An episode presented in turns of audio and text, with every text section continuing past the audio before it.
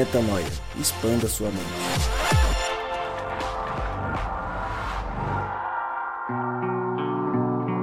Fala galera, graça e paz. Rodrigo Maciel por aqui. Bem-vindo ao Metanoia, programa principal.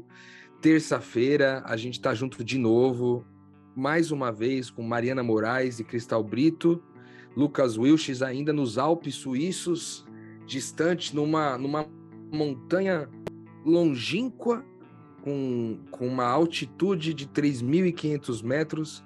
Nós desejamos para você aqui do Metanoia, Lucas Wilches, muito ar, muita vontade para encarar essa montanha.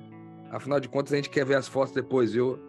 Depois queremos essas fotos aí. Quem sabe postar no, no, no podcast Metanoia, no Instagram, para todo mundo ver essa friaca que é a Suíça e quanto bom foi esse seu passeio aí e trabalho, certo? Lucas Wish sempre trabalhando e viajando e se divertindo. E a gente aqui apreciando o Lucão. É, hoje nós estamos aqui. Eu queria, cara, como a gente tem feito aqui sem o Lucão, vamos fazer de novo. Queria perguntar para vocês onde é que vocês estão, meninas Mari Moraes e Cristal Brito. Que, onde vocês estão nesse exato momento? O que, que vocês estão fazendo? Conta para nós aí. Eu estou habitando um corpo alvo com cabelos ruivos. Pronto. Uma pele branca, baixa estatura, um pouco de sobrepeso. Eu sou o que sou. tô brincando, gente. Não, não tô brincando, não, tô falando sério. Mas para entendimento geral, eu estou numa rede no Rio de Janeiro. Quem vê pensa que eu estou aqui de folga, mas eu estou na área recreativa do coworking, sete e meia da manhã. É isso aí, Brasil. E você, Cristaleira? Eu estou aqui, vocês vão perceber pelo barulho, no meio da rua, numa ilha chamada Zamalek, que é entre o Rio Nilo, no meio do Rio Nilo que é um lugar onde tem vários restaurantes e tal. E aí, estou aqui na, no Egito, né, no Cairo, no meio dessa, dessa ilha aqui, esperando uma comida, porque aqui são uma hora da tarde. Apesar dos egípcios comerem quatro e meia da tarde, almoçar quatro e meia, eu sou brasileira, né, meus amigos? Então eu estava aqui ajudando uma amiga e parei aqui no meio do caminho para depois ir para outro lugar, mas estou no meio da rua gravando, porque é o único lugar que funciona a internet. Literalmente, estou usando um carro como mesa para apoiar um papel para fazer as anotações desse podcast. Muito bom, Cristaleira. Você vê que a gente está aqui sempre na, nas separações. Eu estou em São Paulo, na minha casa aqui, é, no meu apartamento próximo ao Vale do Anhangabaú, que normalmente costuma ser barulhento, mas graças a Deus de manhã está mais silencioso hoje. A gente espalhado aí com o reino de Deus sendo entregue das mais diversas formas, né, através da missão, do trabalho, do cotidiano, da rotina, dos relacionamentos e das mesas. É...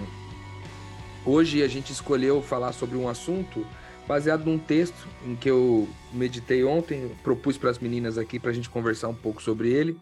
E é um texto que está em 2 Pedro, no capítulo 1, os versículos de 5 a 11.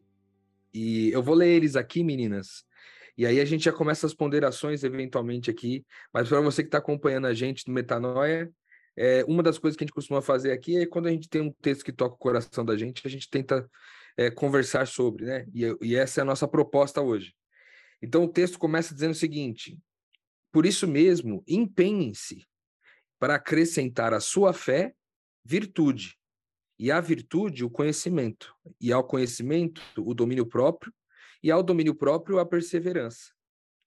E a perseverança, a piedade, e a piedade, a fraternidade, e a fraternidade, o amor. Porque se essas qualidades, essas qualidades existirem e estiverem crescendo na sua vida, elas impedirão vocês, no pleno conhecimento do nosso Senhor Jesus Cristo, de serem inoperantes e improdutivos. Todavia, se alguém não as tem, está cego, só vê o que está perto, esquecendo-se da purificação dos pecados antigos. Portanto, irmãos, empenhem-se ainda mais para consolidar o chamado e a eleição de vocês, pois se agirem dessa forma, jamais tropeçarão, e assim vocês estarão ricamente providos quando entrarem no reino eterno do nosso Senhor Jesus e Salvador Jesus Cristo. Bom, bom, é, por que, que eu escolhi esse texto, né? Ontem é, eu li esse texto na hora de dormir, um pouquinho antes de dormir ali, abri a Bíblia e falei, cara, vou pegar uma palavra aqui. E eu fiquei meditando sobre o fato de que tem vários elementos aqui nessa narrativa de Pedro que são que são bem importantes para mim nesse exato momento, né?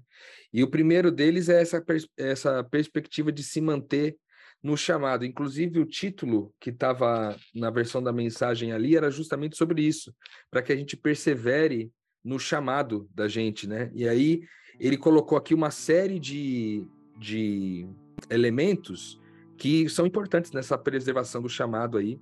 É lógico que vale a pena a gente considerar que essa carta, né, que Pedro escreveu aí, é, tinha sido direcionada ao mesmo grupo de pessoas da, da primeira carta dele, né? Primeira carta e segunda carta para as mesmas pessoas. E nessa segunda carta ele colocou alguns elementos aí impor, importantes. Eu acho que é, que eu acho que a proposta dele na carta inteira era meio de que levar a galera a entender que meu, vocês entenderam que vocês receberam graça, tá tudo certo. É, é isso mesmo, mas é o seguinte: além da graça, empenhe-se em ter o conhecimento, ou seja, a vivência, né, a, a experiência de viver o Cristo, né? De ser como Cristo, esse conhecimento crístico, né? E eu acho que um pouco desses dessa lista de características que ele colocou aí, ou de habilidades, dons, não sei se a gente pode chamar, desse jeito, é um pouco dessas características de Cristo que estão sendo listadas aí a, a, a essa igreja que recebeu a carta de Pedro. Então, é uma mistura aí de falar de chamado, de acrescentar a graça, o conhecimento de Jesus, ou seja, não se limitar apenas a ser amado por Deus, mas também a viver Cristo, certo? E aí eu queria perguntar para vocês aí, meninas, é, tem uma palavra bem legal no começo do, do texto aí, que é a questão da virtude. E eu queria começar por ela para a gente tentar ir seguindo, né? É, ele fala para a gente se empenhar, né? E aí, ao se empenhar, se empenhar em acrescentar a fé que a gente recebeu, ou seja, a fé na graça, né?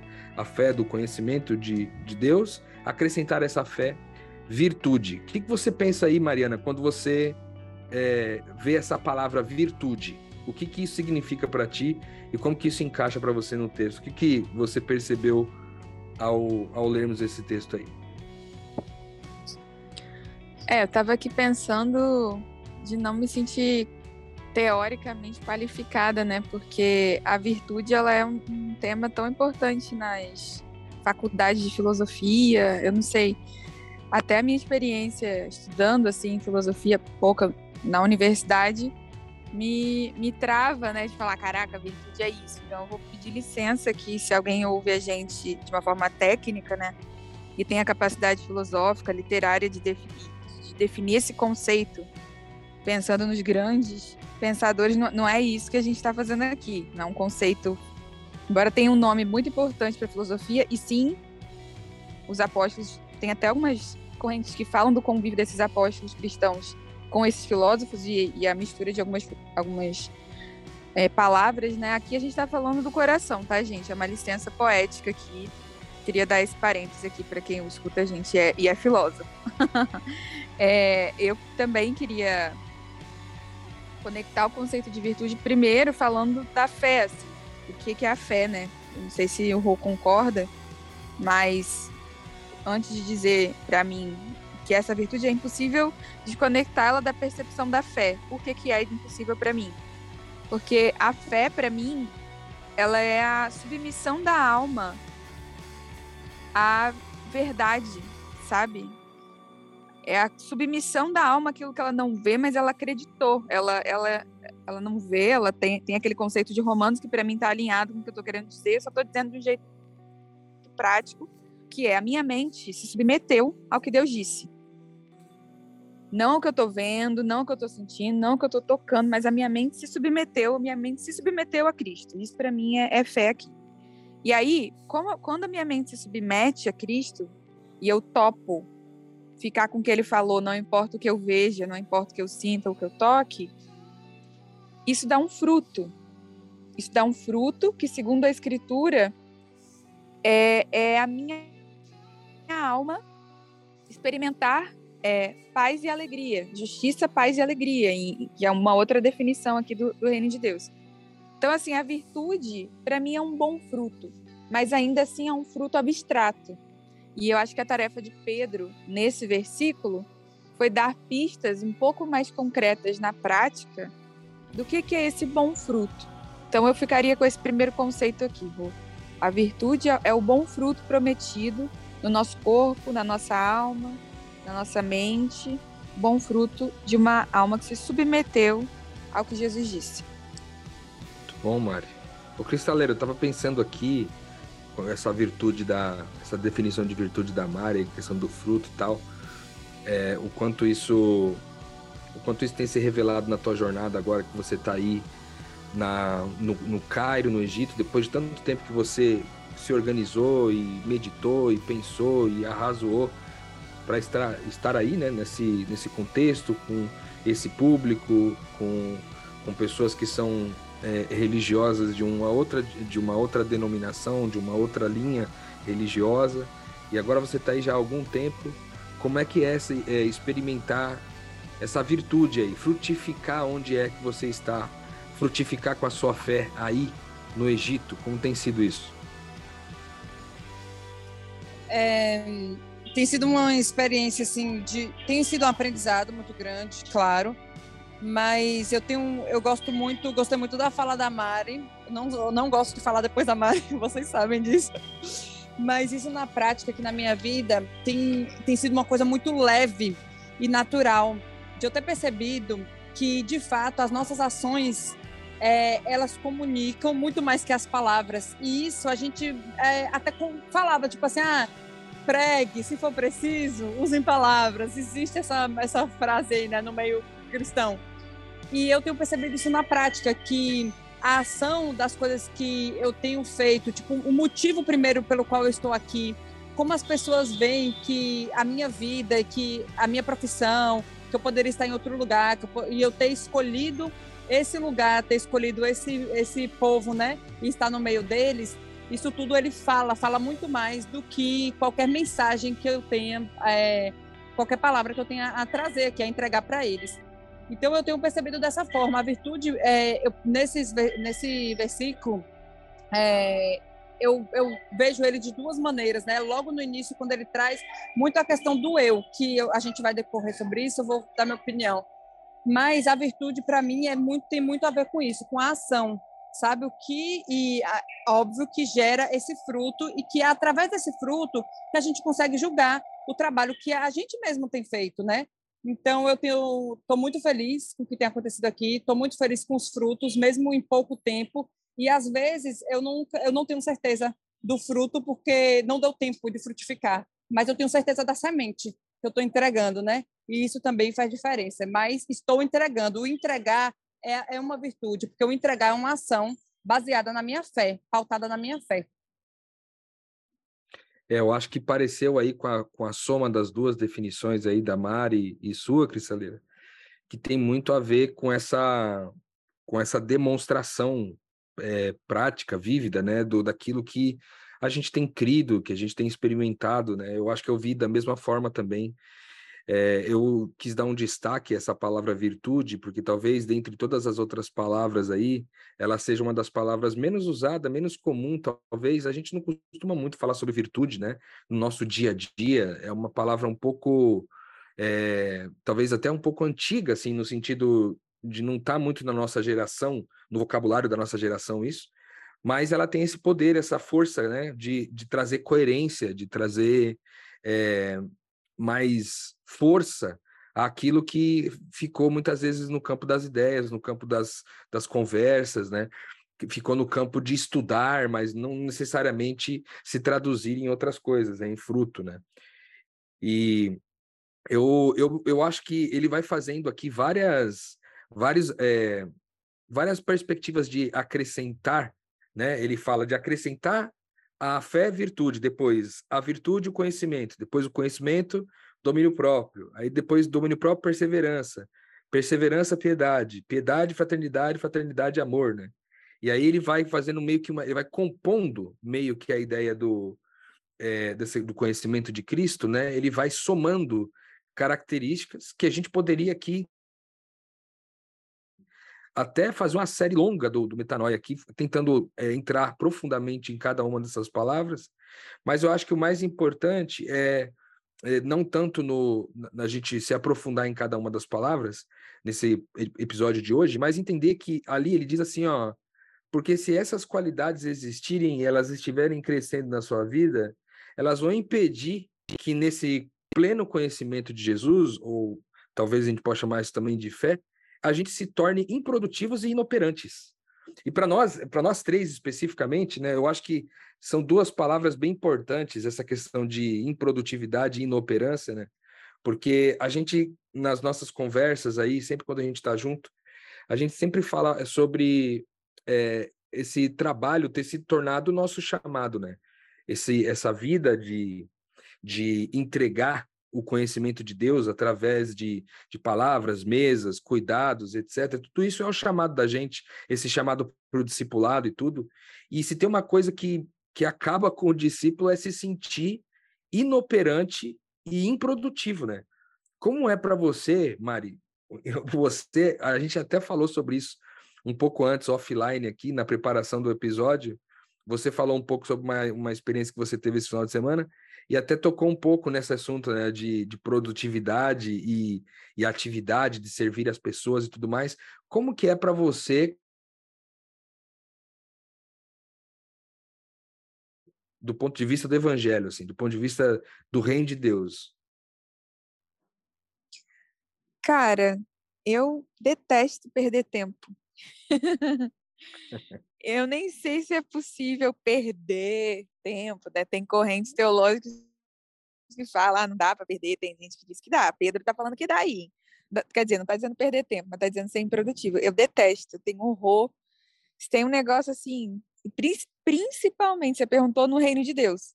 A resposta é: eu detesto perder tempo no meu dia a dia e eu abomino perder tempo com reflexões inúteis sobre religião eu, eu, eu mais até desgosto, porque eu acho que é que prejudica. Porque eu sei o poder que a fé tem de ressuscitar as pessoas. Então, quando a gente está sendo improdutivo num discurso religioso, a gente está causando mal danado. Que é como se eu pegasse um pó de ouro, que eu poderia é, promover altíssima riqueza com isso, e eu estou banalizando isso, eu estou botando conceito na cabeça das pessoas e poluindo a cabeça das pessoas de modo que quando chegar o verdadeiro poder assim da, da palavra, a pessoa já vai estar acostumada àquilo como um discurso, né? Então, eu prefiro não botar religião no meio, eu prefiro viver a crise de bancar assim, ó, tô fazendo isso aqui porque eu acho que é o certo, mas sei lá, não, não entendi, Deus. Do que é, fingir que eu tô fazendo um negócio pela fé. Porque, cara, a Bíblia é um grande exemplo disso. Esse, versículo, essa palavra, ela é preciosíssima. Se você nunca ouviu nada sobre Bíblia ou coisa assim, se, se você meditar nesse texto, vai ter um impacto brutal. Só que se você lê, lê esse texto na igreja semanalmente, ele vai perdendo né, o valor.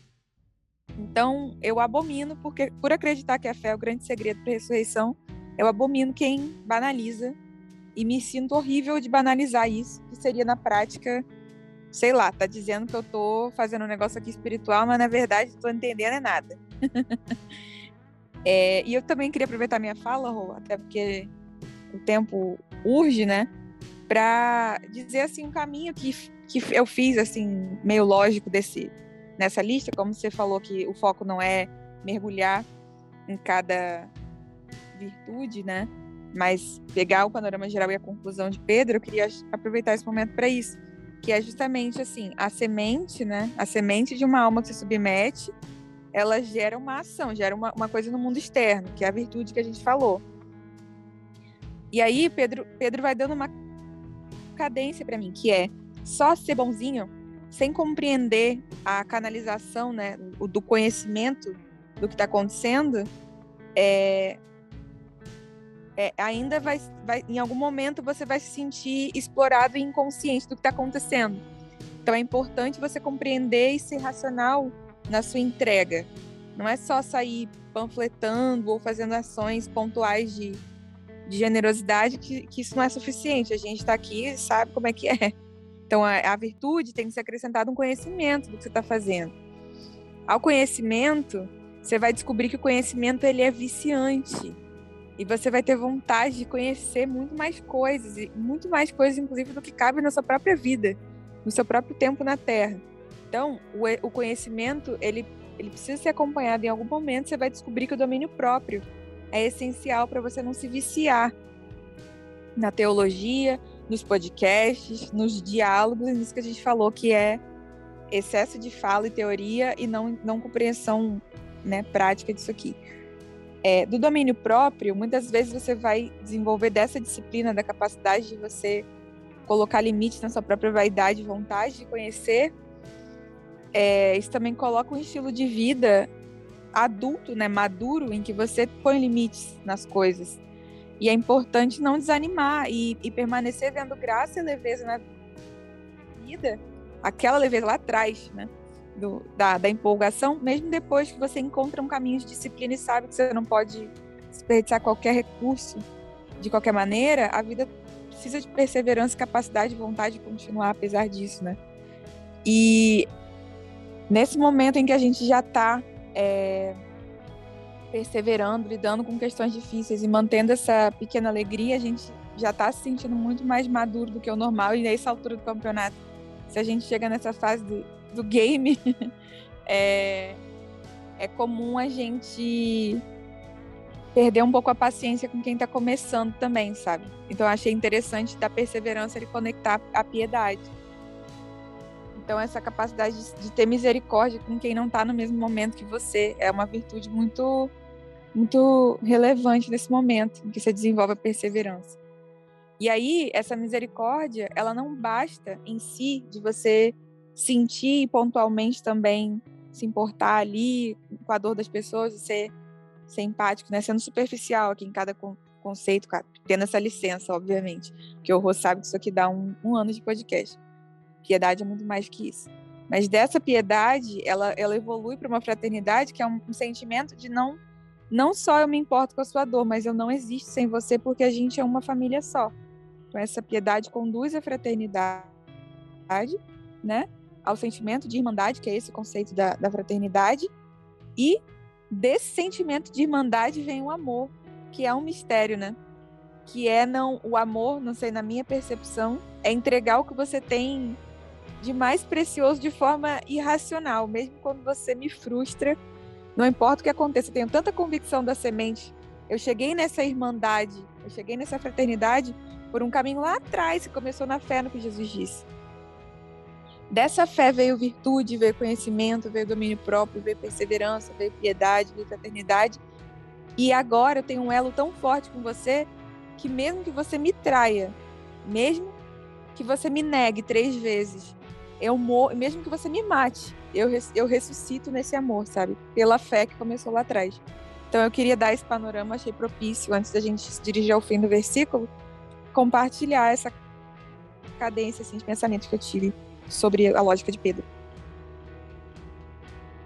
É, ô Mari, é, quando você estava falando aí, eu pensei é, que em dividir, na verdade, esses versículos em, em duas partes, né? Porque eu tinha percebido isso já e a sua explicação foi muito boa, porque ajudou, é, vai ajudar agora, né? Esse entendimento, que é o seguinte: no início, quando ele começa fé, virtude, é, conhecimento, perseverança, é tudo a respeito do eu, tudo que eu preciso, tudo que eu tenho, né? Tudo que é, são características para mim. E aí, quando ele chega depois do domínio próprio e ele começa na piedade, ele começa com o outro. Então, depois de tudo isso, com o outro tem a piedade, com o outro é a fraternidade e com o outro é o amor.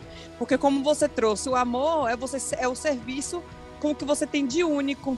Então, eu achei muito legal essa forma que foi dividida e queria compartilhar aqui com vocês.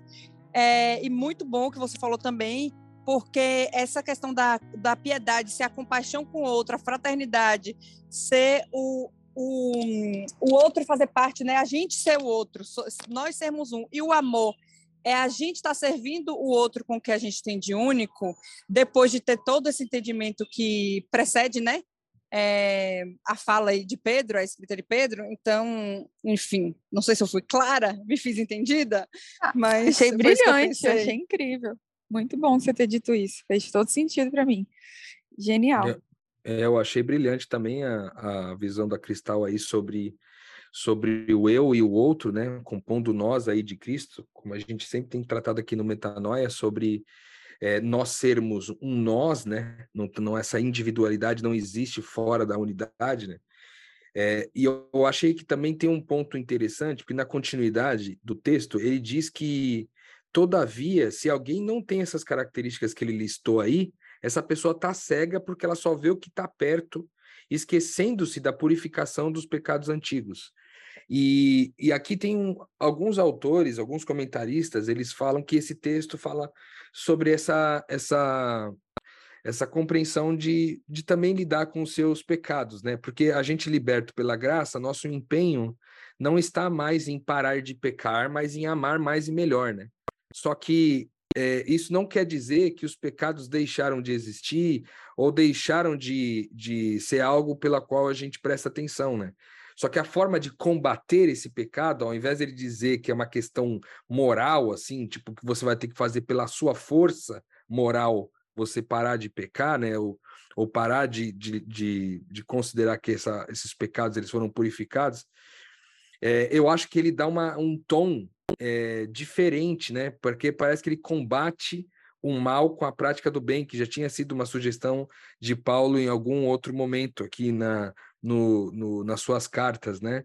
Então, é, a forma de combater o mal aqui, que talvez ele tenha esteja propondo, é: beleza, vocês receberam a graça, aí vocês vão acrescentando isso aí, vão acrescentando conhecimento, vão acrescentando, domínio próprio, vão acrescentando perseverança, daí do eu e para o outro, como a Cristal falou, e aí é, nisso a gente faz esse combate, né, do que é da vida de pecado, né? Ou seja, é, é, praticando o bem das mais diversas formas que a gente vai lidando, né, é, com, com a vida sem considerar que esses pecados já foram purificados na nossa jornada, de forma que a graça está sobre eles, já há purificação sobre eles, mas a gente também se empenha na direção de revelar quem Deus é, é sem é, sem nos, nos aprisionar a esses pecados com os quais a gente foi purificado anteriormente, né?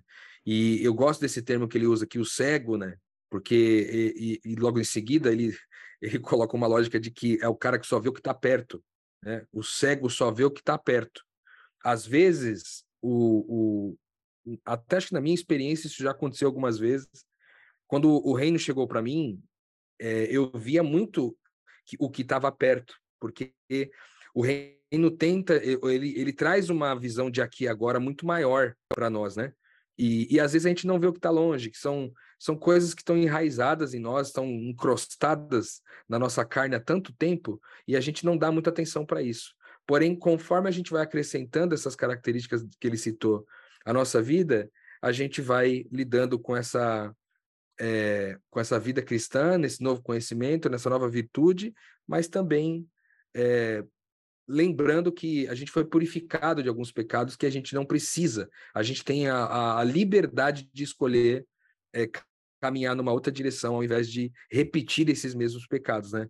E aí ele termina aqui dizendo que que esse empenho que foi dado, né, para que foi proposto para nós aqui, que esse empenho seja sobre consolidar, né, esse chamado da gente, ação né, desse chamado, consolidando ele, tanto o nosso chamado quanto a nossa eleição, e de forma que a gente não tropece de manifestar o reino de Deus, manifestar quem Deus é, né?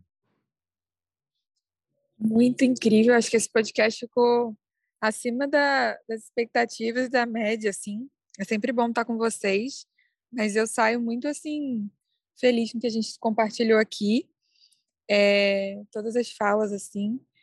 E, e agora, eu, só senti de complementar o que você está dizendo, Rô, né? Que a gente tem essa mania no, no Ocidente de ter uma obsessão com ego tão grande que hoje a gente está obcecado com ego é, para tentar ter prazer sem responsabilidade, ou a gente está obcecado com ego tentando chicotear o prazer, perseguindo um conceito de pecado que nem Jesus mandou a gente perseguir desse jeito, né? Então, acho que você veio trazer essa, essa luz, assim, para essa nossa tendência e esse texto como antídoto, né? A nossa tendência a sermos obcecados com o nosso ego por meio do combate do pecado, né? E o que eu queria complementar o que você disse é, é assim, isso aqui não é uma linha do tempo, né? Linear, desculpa a redundância. Ninguém aqui está dizendo, ah, você alcançou a fraternidade, já era, esquece, agora já foi, já, já transcendeu. Quem é Paulo de Tarso? então, assim, não é isso. Eu gosto de imaginar essas virtudes todas como uma cadência espiral. Eu acho que todos nós passamos ciclos de renovação da nossa fé, né? De, de submissão em algum grau. E a cada momento que a tua fé é edificada, é natural que todo esse, que esse conhecimento que nasceu, em que você acreditou, sem explicação, ele vai gerar toda essa cadência até terminar num fruto de, de amor, de renúncia. E eu acho que a grande lição disso aqui é que a grande forma de perder tempo, né, já que tempo foi o começo da, da nossa reflexão, muitas vezes a, a, forma mais fácil da gente perder tempo é tentar apressar o tempo. E é muito tentador para nós, especialmente ocidentais, é, achar que a gente entendeu um negócio e aquilo ali vai, vai, na hora, virar uma magia. E tudo vai ser daquele jeito ali. Isso aqui fala de um processo orgânico. E a gente tem que ter uma capacidade de comparar, inclusive, isso com a natureza. Se a semente é boa, foi a palavra que Cristal falou, se a semente for fé, vamos ter paciência de, de, de assistir a virtude crescer até que ela se transforme num fruto parecido com aquilo que Jesus é, disse. É assim que você vai saber se foi a palavra de Jesus, dando tempo para a semente. Isso aqui, gente, não é uma coisa que você tem que fazer, tá? Você não tem que fazer a piedade, fazer a fraternidade, fazer o domínio próprio. Não. Você tem que se preocupar em se submeter ao que Jesus disse quando a sua mente disser ao contrário. Porque a promessa aqui é que há um fruto e isso vai sendo gerado.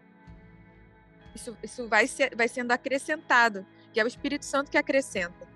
Então saia daqui mais ocupado em submeter a tua mente ao que Jesus disse, para que você, se você quer chegar nesse amor, né, nesse fim de ciclo aqui, se preocupe com a semente, com carinho, com cuidado, com a gestão da semente como um agricultor, não como um escravo que precisa se chicotear o dia inteiro para forçar o seu corpo a ir para algum lugar, sabe?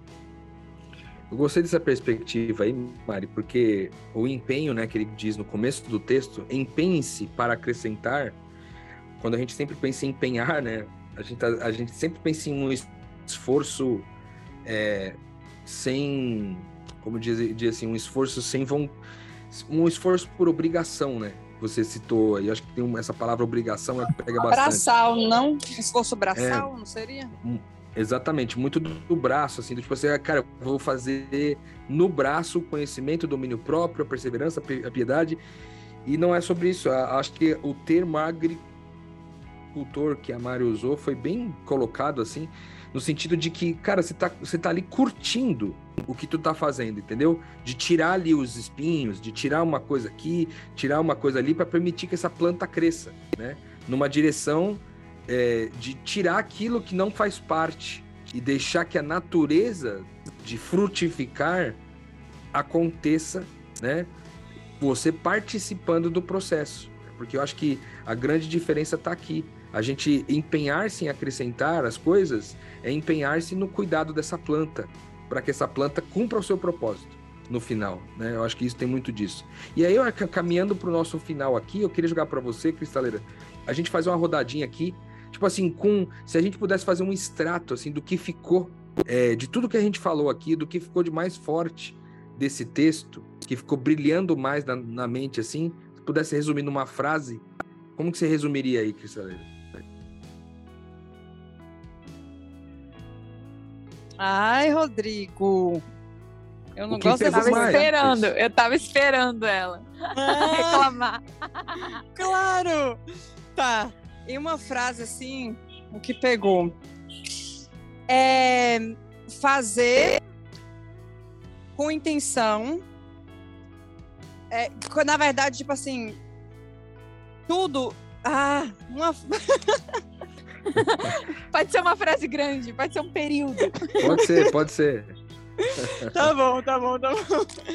O que ficou no meu coração foi assim: todas as coisas é, sempre tem um, uma continuidade.